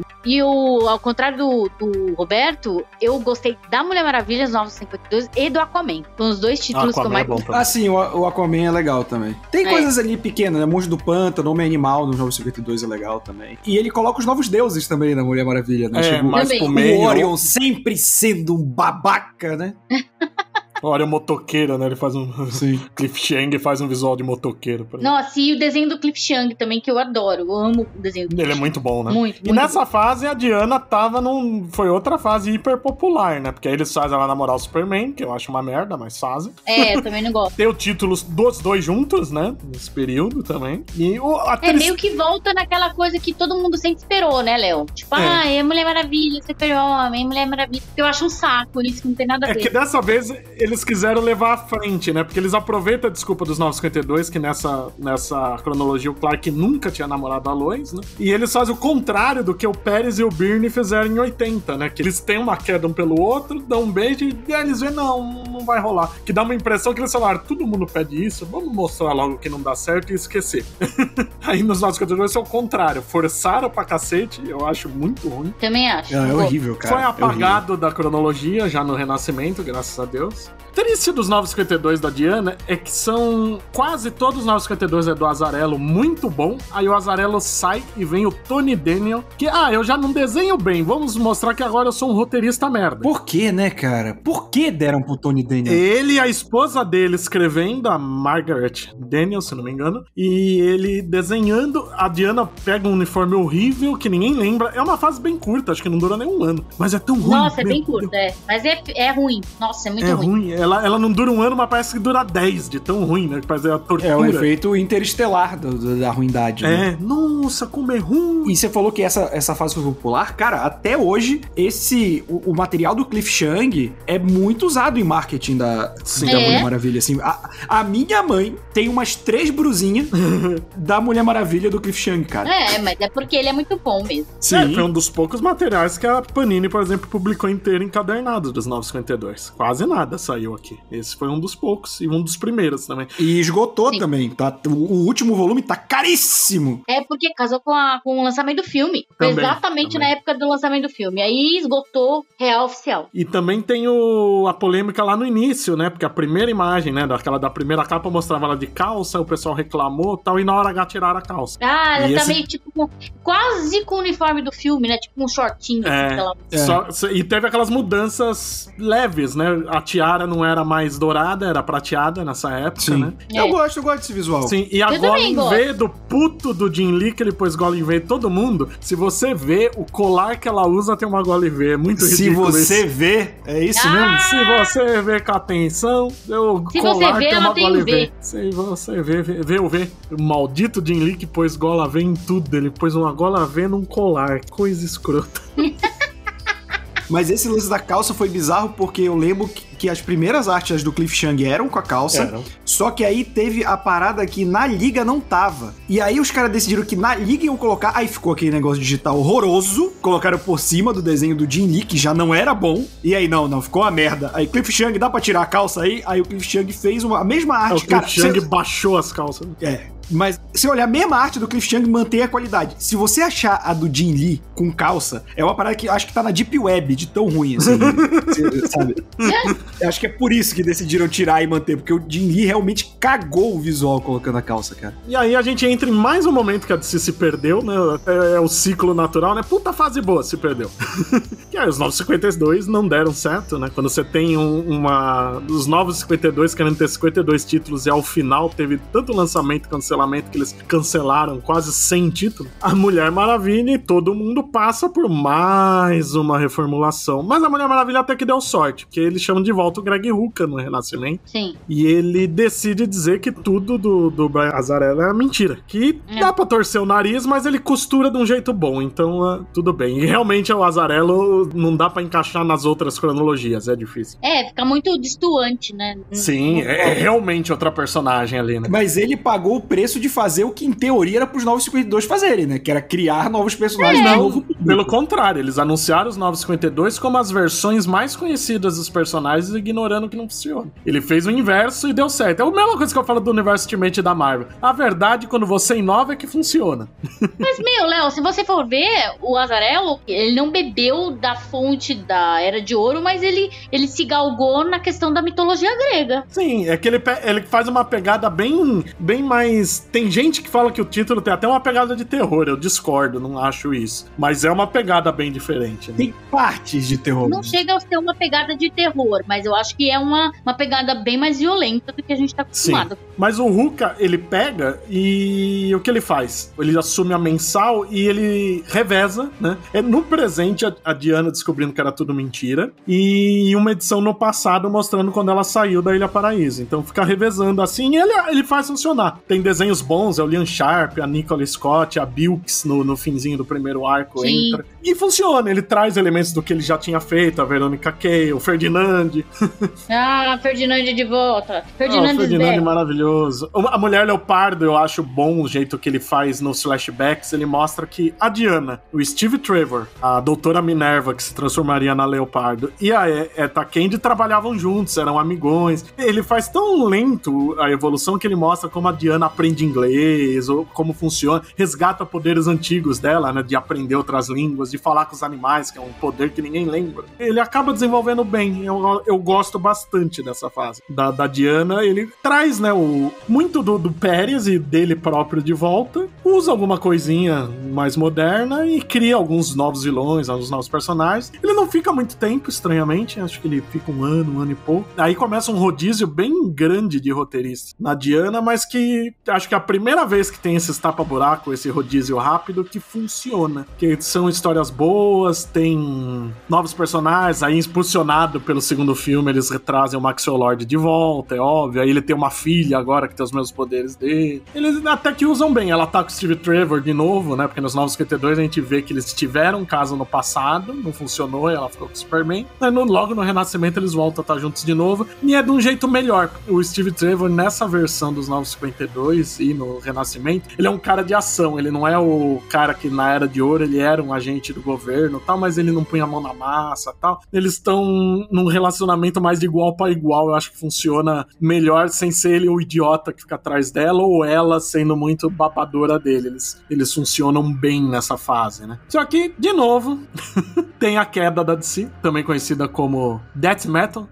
Se é do Scott Snyder, a gente sabe que é uma queda, né? E nessa saga, por incrível que pareça, a Mulher Maravilha é a personagem mais importante ao lado do Batman, porque tem toda a trama lá da Perpétua, o Batman que ri destruindo o multiverso, e no final o Batman que ri vira um, tipo um deus. E a Mulher Maravilha também. Ela derrota o Batman que ri, cria uma nova cronologia onde vale tudo, nada faz sentido por causa disso. Só que a Mulher Maravilha morre no Death Metal. Oh, meu Deus. Ela se sacrifica para recriar o universo. E aí que a gente chega no começo desse ano, né? Que teve as edições da DC dão uma pausa depois disso, né? E a gente tem aquele Future State, que mostra o futuro, que a gente conhece a Yara Flor, né? A Mulher Maravilha brasileira. Isso, aí vem a Yara Flor, é. A gente vê tanto a Diana como a Núbia, como Mulher Maravilha no futuro, né? E depois volta as mensais, né? A revista da Mulher Maravilha tava com a Diana no pós-vida, né? Ela vai tipo pra um Valhalla, junto do desafiador, porque você morreu, você tem, você tem que encontrar o desafiador. É. Aí mostra ela entre os deuses e tal, ela vai ressuscitar agora. Então é um momento único, eu acho, pra Mulher Maravilha, porque de repente a gente tem o título dela,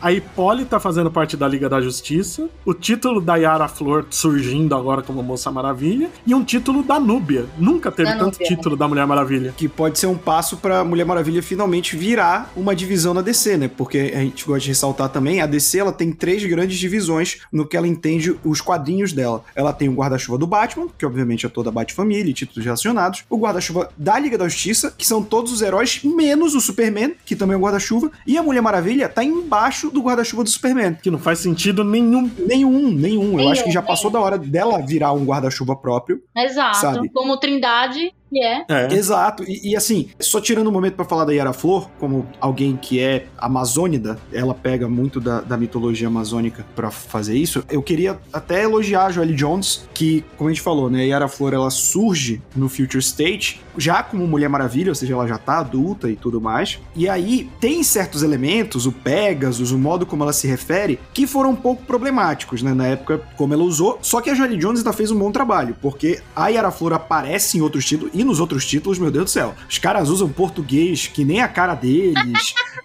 Ela tá falando um negócio lá, e tal, que, que tal tomar uma cachaça, sabe? No, no nada, sabe? Meu Deus do céu, o que, que tá acontecendo? Então, só que a Joelle Jones, que fez o melhor trabalho do Future State, ela ouviu o feedback do público brasileiro e na mensal da Yara Flor, que ela divide em alguns momentos a arte com a Adriana Mello, que é brasileira, cara, foi da água pro vinho, assim. E, como eu falei, o Future State já tava legal com certas correções. Ela, ela consegue construir aquela questão novamente da, das outras tribos de Amazonas, né, que, que a gente já tinha falado anteriormente, só que dessa uma tribo na Amazônia, e ela introduz muito mais questões do folclore local. E, e assim, porra, eu cresci, nasci e fui criado em Belém, cara. Essas histórias são parte do meu dia a dia. Era história uhum. que a minha avó contava para mim, que meu avô contava, sabe? Que era história de, de, contar na rua, com a molecada. Então, pô, eu não esperava isso de uma mulher branca americana, sabe? Ter esse cuidado de ouvir o público, sabe? Ainda mais o público brasileiro, que a gente sabe que mercado de quadrinhos geralmente não liga tanto para mercado consumidor gringo. E ver que a Joelle Jones tomou esse cuidado, eu digo que hoje a, a mensal da Yara Flor é uma das minhas favoritas na DC sendo publicadas. Só deixa eu me corrigir aqui, que eu falei que no fim dos 952 era o Tony Daniel com a esposa. É pior, é o David Finch com a esposa. Ah, é o casal Finch, é verdade. É, é pior ainda, o Tony Daniel ainda é menos Meu ruim. Meu Deus do céu.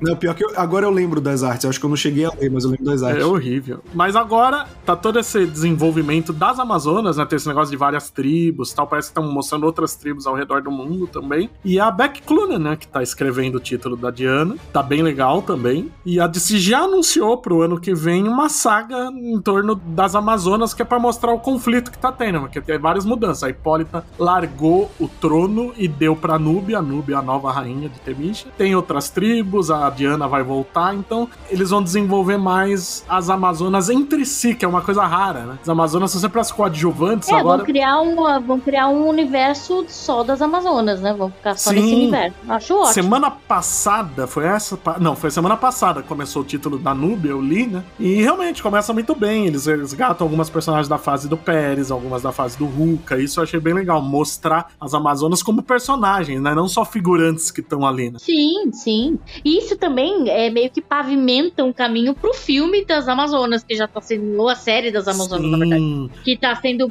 prometido há não sei quantos anos aí.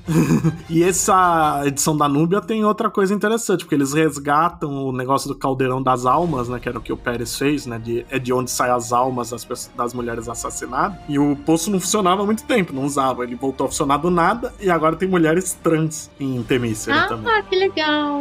Que, claro que os nerdolas elas já estão reclamando, né? Que eles dão a entender, sabe? Elas renascem meio sem memória do que são tal, mas deixa no ar que pelo menos uma das novas, acho que surgem umas três ou quatro novas nessa edição, pelo menos uma delas dá a entender que é uma mulher trans. Eu achei bem legal isso. Nossa, achei muito legal, super inclusivo. E se o Nerdola tá puto, é aí que a gente tá feliz. É, é, motivo de comemoração. Exato, quer dizer que a coisa tá é, certa. Essa é uma das máximas na vida, né? E aliás, Exato. também essa fase nova, né, como eu falei, vale tudo na cronologia e fica confuso, porque já é confuso por si só, e era pra ter sido diferente, né? Era aquela ideia da DC de fazer o 5G, né, mostrando que a era do heroísmo começou com a Mulher Maravilha na Primeira Guerra e veio até hoje com os heróis envelhecendo em tempo real e tal. E no fim não foi bem feito isso, mas a Mulher Maravilha, mesmo antes dessa fase atual, já teve uma edição que mostrava ela na Primeira Guerra, ela saindo da Ilha Paraíso na Primeira Guerra e sendo integrante fundadora da Sociedade da Justiça. Isso tá valendo. Então a Diana tá em atividade há uns 90 anos dentro do, do universo de si atual. Ela tá em atividade há mais tempo do que ela existe no mundo real. Sim, é, essa é a ideia. Mas é, é, difícil de entender, como sempre nessas reformulações, né? Mas é, é legal, porque realmente, porra, é, ela não é mais o Superman o primeiro herói, é a Mulher Maravilha. Exato. E transcende, né? Tipo, a história dela transcende a cronologia.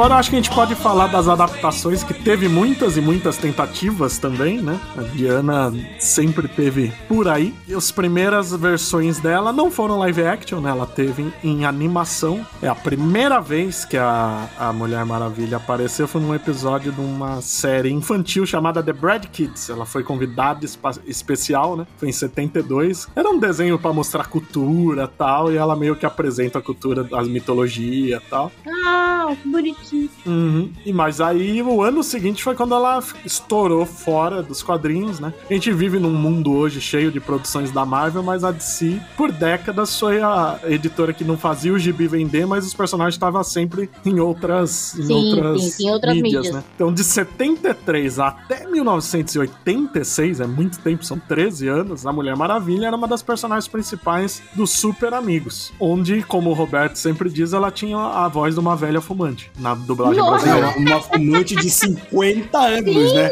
Vamos, Mulher Maravilha, vamos, Batman! Vamos, ah, vamos pegar meu jato, vamos lá. Ela tinha uma voz tipo de fumante de derby, hein? Exato, Derby Prata. Em- Entre um episódio de Super Amigos e outro, ela sentava um muro, né? Puxava o Derby Prata, um corote e ajudava na construção. E o traço dela era muito simples, né? O cabelo não tinha detalhe nenhum, o uniforme perdia os Não, era aquela detalhes. perucona dura, né? Com as pontinhas viradas É. pra fora. É, tinha o avião invisível, que foi o que ficou. E ela tava sempre brava, gente. Eu lembro que eu assistia Super Amigos e ela tava brava. Ela tava sempre brava. Ela tava com, não a, com deixava no ar. dela. As sobrancelhas dela eram arqueadas, assim, tipo, franzidas, sabe? Ela tava brava sempre. Pode olhar. E ela era um dos principais, né? Porque a, a série, a gente fala Super Amigos, mas na verdade teve vários desenhos e no Brasil todos se chamaram Super Amigos. Foram É. cinco ou seis desenhos diferentes e ela sempre esteve lá como uma das principais. Eu acho que muita gente conheceu ela por aí. Eu acho que eu vi ela primeiro na série do que nos quadrinhos, provavelmente. O Avião Invisível ficou famoso por causa do desenho. Era maravilhoso ver aquele monte de gente sentadinha do- boiando no, no ar, né? Eu adorava Jato Invisível, gente. Teve até brinquedo. Teve brinquedo. Meu sonho era ter o jato da Mulher Maravilha. Eu tenho um. Ah, É. é. Muito bonitinho. Aí teve aquelas tentativas de série, né? Maravilhosas, né? Que uma em, com ela É, a loira. primeira, na verdade, a primeira, primeira tentativa de série, ele mostrava a Mulher Maravilha, quase uma moça maravilha, né? Tipo, Ah, é verdade, essa é a primeira. É, Who, É, who é Was primeira. Afraid of Diana Prince, né? Se eu não me engano. é, Who's assim. Afraid of Diana Prince, era exatamente isso. E ela, Ela, era ela morando com a mãe, né? morando com a mãe, exatamente. E ela tinha que pedir permissão pra mãe pra salvar o mundo, e a mãe ainda falava, ai, não esquece o casaco, umas coisas assim, tipo, era um negócio bizarro, bizarrão. Aí depois teve a, a da gente secreta loira, né? Que era baseada É, aí teve na, na fase dela sem loira. poder. Exato. Que aí veio meio que copiaram o plot dos anos 60 ali, que na verdade tinha acabado de sair nos quadrinhos, né? Tipo, ela usava um abrigo, assim, tipo um. Não é um moletom, um negócio que parecia um jogging, um, um jogging, assim, um negócio de, de correr, um abrigo de correr. É, parece um casaco E- esportivo, assim. É, exatamente. E aí era todo cheio de estrela, azul, vermelho, branco, e ela era loira. Ponto. Tipo, Tudo a ver com a Mulher Maravilha. não sei da onde tiraram aquilo. Não sei da onde tiraram aquilo. E não deu certo, ela era também. não tinha poderes e era. lutava com Kung Fu. Mas esse chegou a ser exibido, né? O primeiro lá de comédia tem uns 10 minutos, acho que não chega a isso, foi só um teste. Mas esse chegou a ser exibido na TV na época. Até saiu em DVD anos depois. Ah, é verdade. Um dia eu terei coragem de ver.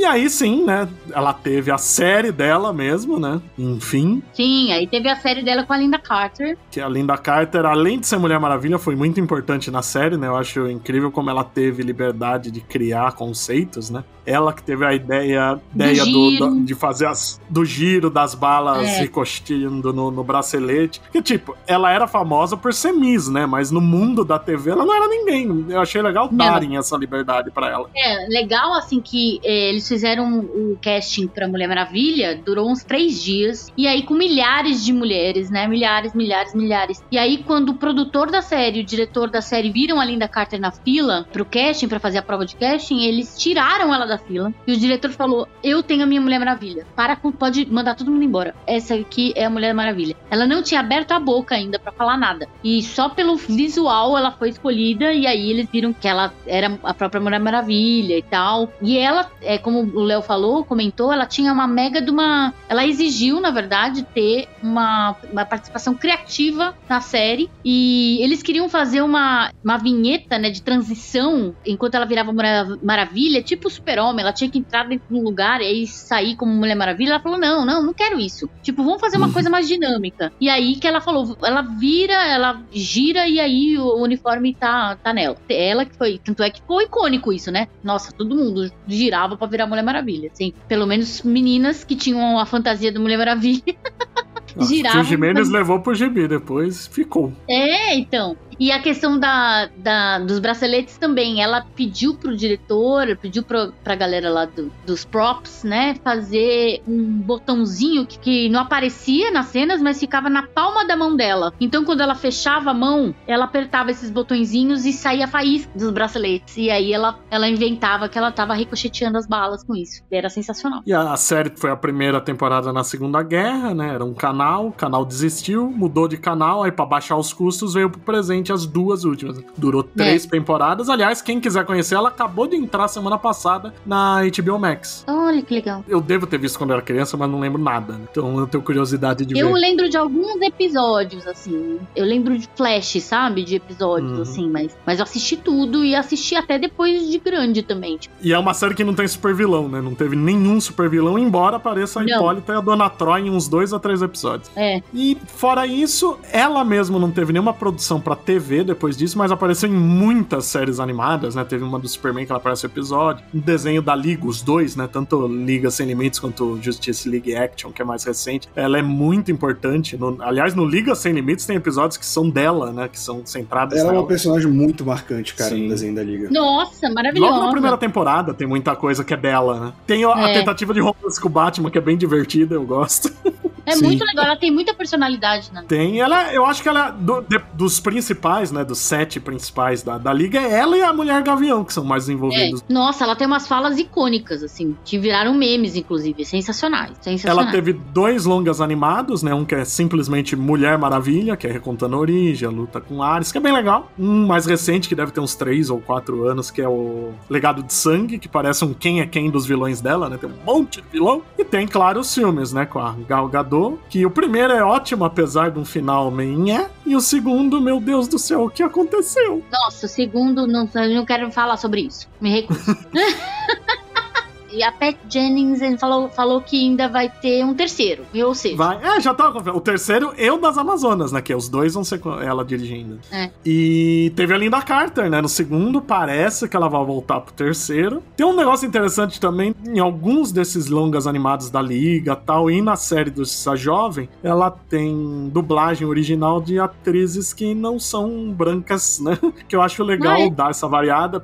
Em alguns dos longas, eu acho que talvez todos todos da fase dos 952 é a Rosário Dawson, que faz a voz da Diana. Olha, que legal. E no Justiça Jovem é a Meg Key. Hum. Ah, eu lembro que eu, quando eu fiz um eu fiz um especial da Mulher Maravilha para Mundo Super-Heróis e eu lembro que eu, eu fiz essa pesquisa lá da série, voltando um pouquinho na série lá da, dos anos 70, quando a Dona Troy aparece na série, é, uma, é a Deborah Winger. É, exatamente, a Deborah Winger, é. comecinho de carreira, bem criança. Comecinho de carreira, exatamente, a Deborah Winger, que depois, para quem não conhece, conhece, foi uma, uma das atrizes principais do Laço de Ternura e tal. Então, eu achei super interessante ela ser a Dona Troy, ter começado na televisão como a Dona Troy, no, na série, no seriado da. É bom da você ter lembrado, eu tinha esquecido. Acho que até teve duas atrizes, na verdade, da Dona, porque ela aparece num intervalo gigante de tempo entre uma e outra. E fora isso, a Diana tá em animações da Lego, jogos, Injustice, ela é muito importante. Sim. Mais recentemente, acho que é o, próximo, o próprio Injustice 2, né? A série da Arlequina ela aparece bem pouco. E ela apareceu num episódio do, da série atual do Scooby-Doo, que é o Scooby-Doo Guess Who, que é naquela pegada daquela série que o Scooby encontrava com o Batman. Sim. Ah, a gente não pode esquecer do DC Hero Girls também, que ela aparece, que eu traduzi também, inclusive. Ah, é, ela é uma das principais e ela usa é, calça. É, bem bonitinha no DC Hero Girls. Ah, lembrei que é na série do Batman Brave and Bold, que ela só aparece na última temporada, né? Que eles não quiseram usar os personagens maiores da DC. Aí na última já sabia que acabar pro zero ela, o Superman. O primeiro episódio que ela aparece é maravilhoso. Um que eles usam a trilha sonora do, da série dos anos 70, aquele Wonder Woman. Uhum. Muito bom. E é ela salvando o Steve Trevor como se ele fosse a dama em perigo várias vezes no episódio. É muito bom.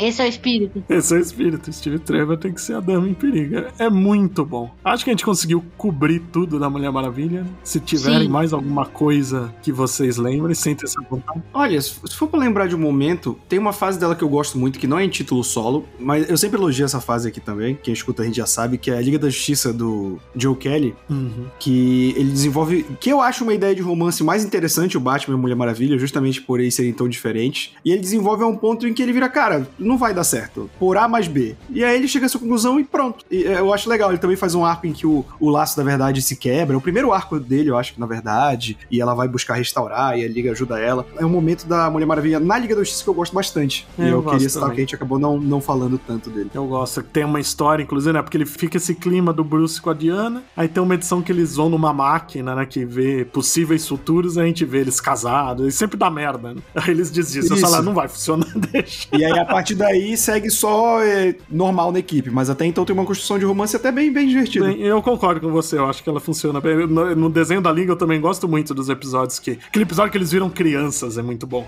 Nossa, Sim, é muito legal. Mas mesmo os episódios que eles flertam é- são divertidos, assim, são, São. é bem divertido. Ela é, mais, ela é bem mais agressiva e ele se retrai, assim, do tipo, dá uma de Miguel, de que não tá entendendo o que ela tá falando, É é, muito bom. engraçado. Aliás, o desenho da Liga é um dos primeiros lugares que deixa mais evidente que ela é bi, né? Embora É. seja um desenho infantil que tem aquela, aquela princesa da Casne, aquela fica amiga que fica muito subentendido que elas tiveram alguma coisa. Sim. Eu acho bem legal isso. Que é uma coisa que os Nerdola também reclamam, que o Greg Rucka teve que confirmar no Renascimento. É óbvio, né? Milênios um monte de mulher sozinha numa ilha, é, ninguém transa, né? É. E, pô, cara, é uma coisa que todo mundo já falou em algum momento. O próprio Ruka falou lá nos anos 2000, na primeira fase dele, ele teve que falar de novo no Renascimento. Todo mundo vai falar isso até vocês aceitarem, seus babacas.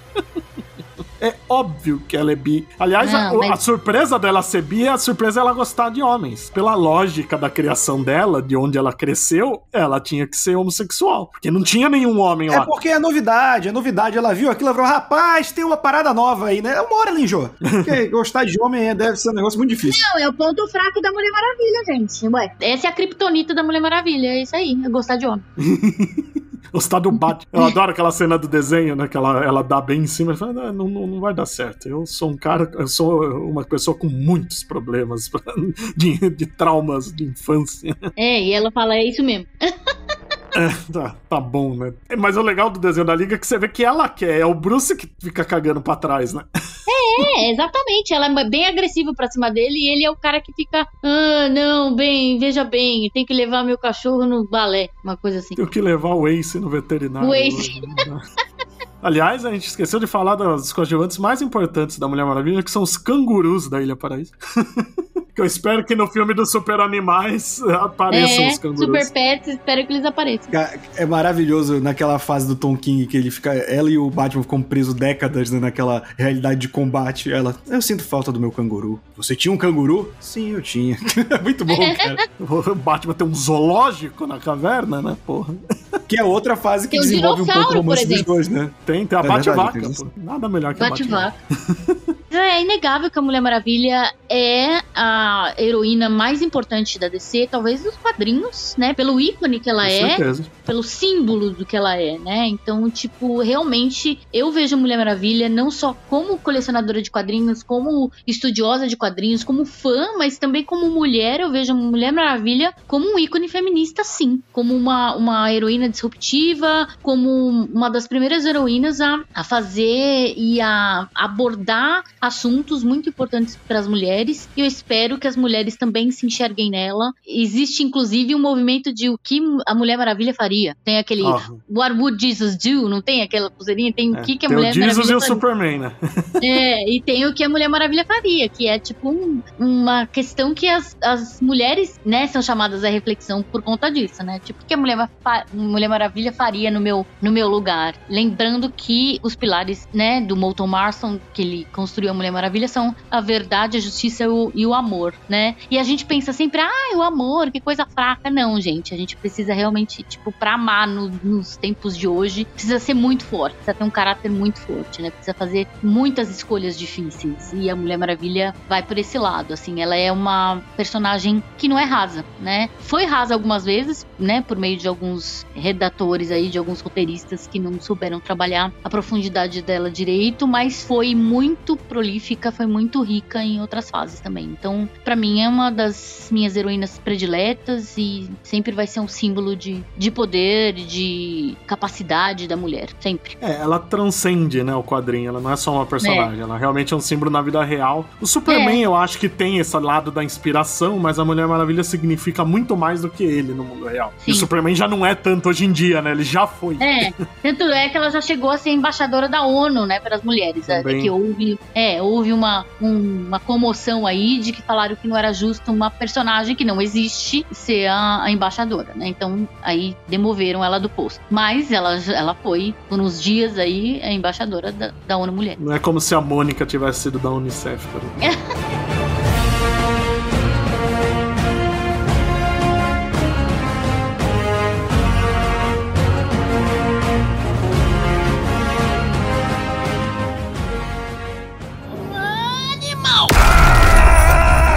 fechamos nosso programa de 80 anos. A gente volta quando ela fizer 100 anos. Opa! A gente vai estar tá tudo falando com a voz da Mulher Maravilha do Super Amigos.